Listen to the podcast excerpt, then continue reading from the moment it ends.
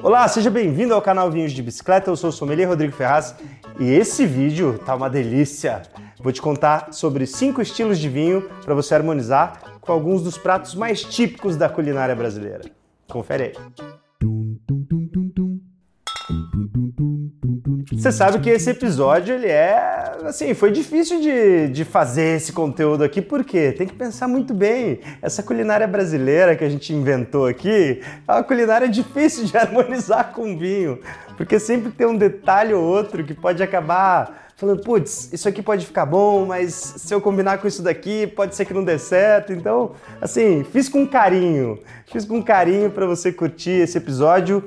Então, por favor, já deixa seu like, isso ajuda muito esse vídeo e ajuda que esse conteúdo chegue para cada vez mais pessoas aí interessadas pelo mundo do vinho e que a gente aumente cada vez mais essa nossa comunidade linda aqui no canal Vinhos de Bicicleta. Se você ainda não é inscrito no canal, se inscreve aí que toda quarta-feira à noite a gente tem conteúdo quentinho, fresquinho para você. Beleza? Quentinho, fresquinho, inclusive com umas comidas que a gente vai falar hoje aqui. É lógico, vão ficar faltando algumas, é claro. É tema para episódio depois, mais para frente? Claro que é. Depois, inclusive, vocês comentem aí se ficou faltando alguma que vocês querem saber como harmoniza legal com vinho. Aí vocês comentem e a gente prepara para vocês, porque o que a gente não faz sorrindo que vocês não pedem chorando pra gente. É isso? tá bom, vai, vamos nessa. Ó, primeira de todas, primeira comida, não podia deixar de ser essa, né? Tinha que ser a feijuca a nossa famosíssima feijoada. A gente já né, sabe exatamente o que é a feijoada, aquela mistura de várias coisas e tal, né? O pessoal põe torresmo junto e farofa, mas a própria feijoada mesmo tem o feijão com a linguiça, com. É, tem gente que coloca pé de porco, orelha e tal, é uma mistureba maluca. Mas o que a gente tem que pegar assim por princípio que é o que eu vou até me basear aqui nessa, nessas dicas de harmonização que eu preparei para você, é o estilo geral do prato. Porque é lógico que tem variações, né? Pô, tem gente que adora colocar pimenta pra caramba na feijoada e tal, mas eu vou pegar um estilo mais geral desse prato e aí fazer uma harmonização para facilitar a tua vida. Porque é o seguinte, quando a gente vai falar de harmonização com vinho, a gente tem que pensar que a gente pode fazer três coisas possíveis. A gente pode fazer a harmonização, que é quando um prato ajuda aquele vinho, né? Quando um, um e o outro estão ali para serem amigos e se ajudarem e ser uma degustação bem harmoniosa no teu paladar. Ou eles podem simplesmente não harmonizar, mas é ok, né? Não estão harmonizando, mas não estão causando nenhum tipo de desagrado ali para o nosso paladar. Ou, que é a terceira opção e pior delas, pode sim gerar uma desarmonização. Eu vou te dar algumas dicas para você não correr esse risco, passar longe desse, desse risco aí que aí ou a comida pode prejudicar o vinho, o vinho vai ficar mais amargo, ou o vinho pode prejudicar a comida, passar por cima da comida. Então tem que tomar cuidado aí com algumas dicas que eu vou te passar no episódio de hoje, tá bom? Então vamos lá, vamos começar com a queridíssima feijoada. Feijoada, como o nome já diz, tem feijão, feijão preto. E qual é uma característica muito marcante do feijão preto? Amargor. Né? Quando a gente coloca o feijão na boca, por si só, ele já é um alimento amargo. Ao mesmo tempo, a feijoada é muito intensa, é um prato mais pesado e extremamente gorduroso. Então olha só que difícil que é pensar nessa harmonização, né? Você precisa de um vinho intenso para estar igual ali, de igual para igual. Quando a gente fala de corpo, tem que estar de igual para igual. Então se o prato é intenso, o vinho tem que ser igualmente intenso. Se é um prato com muito amargor, se eu pegar um vinho muito tânico, geralmente também vai ser um vinho que vai trazer esse amargor para si. Então tem que tomar cuidado. Então a gente não vai poder trabalhar com vinhos aqui com muito tanino. Vai ter que ser vinho bem do lado oposto, com baixo tanino. Com relação à acidez do vinho, a gente está falando de um prato extremamente gorduroso. Então eu preciso de um vinho com acidez lá em cima. E com relação a aromas e sabores, precisa ser um vinho aromático, porque a feijoada, um prato bastante aromático, bastante saboroso, a gente tem que caçar isso também no vinho. Então olha só que difícil essa tarefa. A gente precisa de um vinho estruturado, com pouco tanino, com muita acidez e muito aromático. Onde a gente encontra isso? Vinho branco encorpado.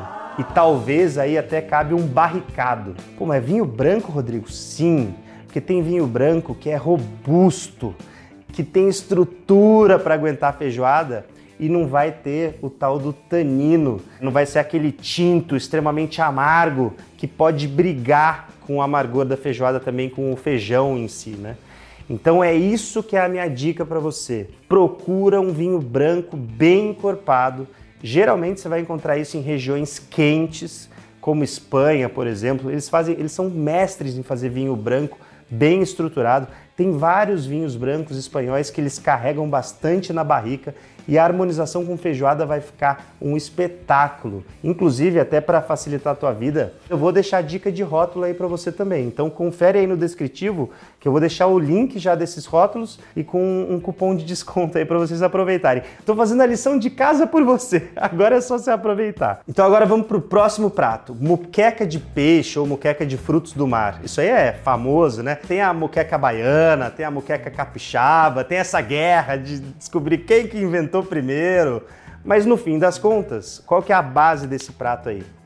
Peixe ou frutos do mar e muito óleo, muita gordura ali também. Então também é um prato com uma certa estrutura. É lógico que você não comparando com uma feijoada, uma moqueca é mais leve. Só que a gente não está falando de um prato levinho, né?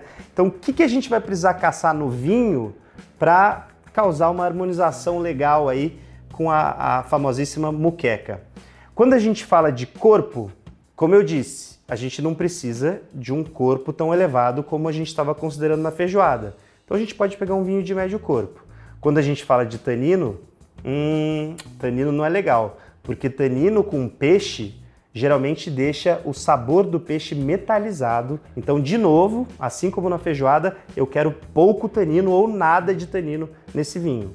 Quando a gente fala de acidez, hum, continua com bastante gordura então. A muqueca tem óleo, né? Tem gordura ali do, do peixe, dos frutos do mar. Preciso de acidez para contrabalancear isso no meu paladar. E questão de aroma, também preciso de um vinho com, com uma escala de aroma mais elevada. Preciso de um vinho que seja que tenha uma intensidade ali nessa carga de aromas. Pode ser um vinho mais frutadão, menos rústico, mais frutado. Que estilo de vinho que vai ter essa, isso tudo, essa combinação de fatores aqui que eu falei para você? Brancos de médio corpo. Então olha só que a gente nem entrou nos tintos ainda, eu já vou entrar, eu prometo para você. Mas até agora, com feijoada e muqueca, a minha recomendação fortíssima para você é vinho branco. Só fazendo uma comparação aí. Na feijoada você vai precisar de um vinho branco mais encorpado, aqui na muqueca você já pode passar para um médio corpo com uma escala de acidez e aroma bem alta. Então o que, que a gente tem aqui? Sauvignon Blanc, cara. Sauvignon Blanc é fantástico, é uma uva extremamente aromática. Quando a gente pega Sauvignon Blanc brasileiro, sul da França, uh, chileno, uruguaio, poxa, tem, tem vinhos maravilhosos feitos com essa uva. Geralmente eles vão ter médio corpo, uma escala de acidez lá em cima, porque é uma tipicidade dessa uva, e uma escala de aroma lá em cima também, para contrabalancear legal com, esse, com essa intensidade aromática que vem também da muqueca. E agora sim, a gente chega nos vinhos tintos, né? Para quem é fã aí, que eu sei que tem muita gente que é fã de vinho tinto, a gente finalmente chega neles. A gente chega no nosso também terceiro prato, que é o famosíssimo Baião de Dois, um dos pratos nordestinos mais famosos do Brasil. Eu adoro comer baião de dois, só que aí volta uma coisinha, né? Porque no baião de dois, o que, que a gente vai ter, né? Tem até minha colinha aqui. É lógico que é, tem o arroz também, mas tem o caldo do feijão. E aí vai ter carne seca, toucinho, queijo coalho, coentro, cebolinha. E o feijão voltou. o feijão voltou, o amargor do feijão voltou. Pô, Rodrigo, mas você falou que tem que tomar cuidado com vinho tânico, tinto, amargo, com feijão, né? Sim, e a gente precisa continuar com essa preocupação aí, com esse cuidado aqui. Só que o bom do baião de dois é o seguinte: ele não é dos pratos mais estruturados, ele não é como uma feijoada. É lógico, se você comer bastante, você vai se encher bastante também de baião de dois. Mas a feijoada ela tem muito mais estrutura para o nosso paladar. Então, no baião de dois, quando a gente vai falar de corpo no vinho, eu posso pegar um vinho de médio corpo. Pelo fato do feijão ter voltado à cena, aí eu preciso de menos tanino. E a acidez desse vinho, como que ela tem que ser? baião de dois tem gordura, né? Não tem tanta assim, mas tem. Tem gordura do queijo coalho e tal. Tem uma gordura ali que tá, vai estar tá grudadinha no arroz ali. Então você precisa de um vinho tinto médio corpo, baixo tanino, mais acidez. para contrabalancear essa gordura. E a questão aromática, aí eu já acho que desses pratos que a gente falou aqui, o baião de dois não vai ser aquele que vai dar uma explosão de aroma para você. Então você pode pegar um vinho aí numa escala uh, de aromática média, pode ser um vinho que tem tanto trazendo para fruta como para rusticidade, que eu acho que vai ser interessante. Então a gente tendo essa combinação de fatores aí, eu vou te indicar algumas, alguns estilos de vinho, algumas uvas que tem essa combinação, que conseguem chegar exatamente nesse perfil aqui. Quais seriam essas uvas? Garnacha, uma queridinha minha, né? Nossa, eu adoro essa uva. Por quê? Os vinhos de Garnacha, eles não são tão estruturados, costumam não ser tão estruturados. Eles têm uma acidez legal que vai é, conseguir limpar essa gordura do paladar, mas eles não são muito tânicos. Então isso vai ser legal para você conseguir combinar lá com o, o, feijão do baião de dois. E escala aromática, a Garnacha ela vai mais para fruta do que para rusticidade, isso de fato. Agora tem outras uvas aqui, ó, Montepulciano mesmo estilão. Carmener, Dolcetto, Merlot, são várias uvas que costumam fazer esse estilo de vinho. Inclusive, se você fizer um baião de dois mais gorduroso, você precisa de acidez. Você vai encontrar mais acidez e menor concentração de tanino em regiões um pouco mais frias. Então, Merlot brasileiro do sul do país, pô, legal. Dolcetto do norte da Itália, legal também.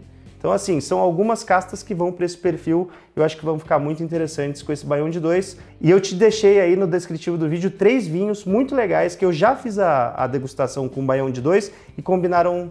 É, ficou um negócio bem, bem interessante assim. Os links deles estão aí no descritivo, então confere lá depois se você também é um fã desse prato como eu sou. Agora, a gente já chega no quarto prato. Ele é original do sul do país, que é o tal do arroz carreteiro.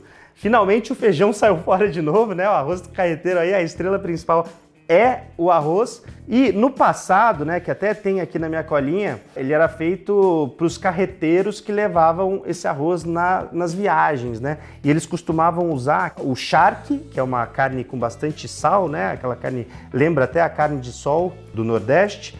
Cebola e sal, uh, e geralmente ali servido na, na panela de ferro e tal. Hoje em dia, no arroz carreteiro tem muita gente que usa sobra de churrasco, né? Sobra de carnes aí variadas que você coloca ali. Então, se você está falando de um arroz com, com carnes variadas, com sobra de churrasco, a gente no corpo vai precisar subir um pouquinho nessa escala. Só que a grande vantagem aqui é que eu posso abusar de novo do tanino. Como não tem o amargor mais do feijão, aí vai ser tranquilo. Vamos, vamos pegar vinho um pouquinho mais encorpado. Eu não estou falando de vinho totalmente encorpado não, tá? Você já vai entender isso, porque no último prato a gente vai precisar de mais estrutura. Agora, ainda não. Quando a gente fala de tanino, já pode ter um pouquinho mais, como eu disse. Quando a gente fala de acidez, pode ser uma acidez média. A gente não vai precisar de tanta acidez assim para um arroz carreteiro. A não ser que você pegue carnes muito gordurosas, mas se não for o caso, aí pode ser uma acidez média que vai vai combinar tranquilo. E com relação à escala de aroma, pega um vinho também ali é, que combine rusticidade com fruta, mas pode ser um vinho mais frutado, pode ser um vinho já de uma região um pouquinho mais quente, tranquilo, é, vai ficar interessante com o teu arroz carreteiro. Quais são os estilos de uvas que eu vou citar aqui que eu acho que combinam muito com o arroz carreteiro? Malbec, Tempranilho, Syrah. Só que aí eu não estou falando de Malbecão barricado de guarda. Não, tô falando de Malbec jovem, às vezes sem estágio em barrica, porque como eu falei, você não precisa de um vinho muito estruturado. Então, pô, legal. Tempranilho um pouco mais jovem, espanhol, vai ter aquela fruta interessante da tempranilho para harmonizar com o teu arroz carreteiro, vai ter um pouco de acidez ali, uma acidez média para limpar a gordura e principalmente vai ter um tanino ali já mais interessante para se ligar com a proteína da carne. Aqui eu acho que um vinho jovem feito com essas uvas vai muito bem com o nosso queridíssimo arroz carreteiro. Agora a gente chega no final. Eu não podia deixar de falar disso aqui porque é do, do estado aqui que eu vivo, que eu nasci e tal, que é São Paulo. Esse prato ele foi criado aparentemente pelos bandeirantes, mas a gente já fez algumas adaptações nele, que é o virado a paulista, né? Como que é esse virado ao paulista? Hoje, principalmente, a gente põe nele bisteca de porco, linguiça, torresmo, couve, banana frita, ovo frito. A gente faz um negócio ali que, sabe aquela comida de boteco, aquele virada paulista gostoso que você pede no boteco, vem aquele negócio gigante, cheio de gordura, com muita intensidade, com muito aroma? Então, é esse que eu tô falando. Como que você vai precisar de um vinho para harmonizar com isso? Pô, é possível harmonizar um virada paulista com vinho? É, cara, é e fica bom demais. Dá para você harmonizar vinho com tudo. Então, assim, corpo, como que você vai precisar? Lá em cima, encorpadão. Tanino, pode abusar do tanino, a não ser que você tenha feijão aí, tá? Tem alguns virados a paulista que tem tutu de feijão, né? Então só cuidado com a amargor aí. A acidez dele vai ter que ser lá em cima também, porque, pô, gordura é o que não falta nesse prato. Escala de aroma, pode ser mais lá em cima, vinho mais frutado, região quente, de boa também. Então é o seguinte, a gente está falando que tem que ser um vinho mais hiperlativo, né? Um vinho mais carregadão, mais intenso, mais tânico, mais ácido. Onde que a gente vai encontrar isso? Regiões quentes com algumas castas, né? Um vinho tinto encorpadão. Então vou dizer algumas dicas aqui. Petit Verdot, que é uma uva que tem bastante tanino e costuma fazer vinhos bem porrada aqui, né? Que a gente costuma falar aqui no canal, bem punch mesmo. Taná é o, o vinho para a gente harmonizar com virada paulista. Primitivo, cara, olha Primitivo, faz tempo que eu não falava dela aqui no canal. Primitivo, que tem até aquele açúcar residual legal da Primitivo. Tanto a Primitivo como a Zinfandel, né? Que nos Estados Unidos eles chamam de Zinfandel. Pô, são vinhos excelentes para você harmonizar com virada paulista, porque a estrutura desses vinhos, que essas castas vão dar para esses vinhos, vai ser uma estrutura que vai combinar com a estrutura desse prato e eles vão ter acidez para limpar essa gordura também. Aqui sim, eu já estou falando de vinho de uva que tem essa carga de intensidade, que tem essa carga de tanino, e sim pode ser vinho barricado mesmo. Porque aqui a gente está falando que tem que ser um vinho, como eu disse, mais hiperlativo, um vinho mais elevado em todos os aspectos que a gente falou aqui. Então, essas foram as harmonizações aqui que eu trouxe para você hoje. Ficou faltando algum prato que você gosta bastante? Diz aí pra gente nos comentários que a gente já prepara mais um conteúdo legal para vocês. Compartilha com a galera, eu acho que esse é o vídeo para compartilhar mesmo. Eu quero que vocês testem isso na casa de vocês, porque de verdade eu quero saber de como foi essa experiência aí com as minhas dicas de harmonização. É lógico, é difícil agradar todo mundo. Nem sempre o que for bom para mim na harmonização vai ser a mesma coisa para você. Mas seguindo essas essas dicas aqui, esses caminhos que eu disse, eu tenho certeza que você vai, no mínimo, se divertir. Acho que você vai ter uma, uma boa experiência aí de harmonização, beleza? Então deixa seu like no vídeo, compartilha com a galera e para você que está conhecendo a gente agora e ainda não é inscrito no canal, se inscreve aí, ativa o sininho, porque toda quarta-feira a gente tem conteúdo legal igual esse daqui saindo do forno para você, beleza? Cheers! Até o próximo episódio.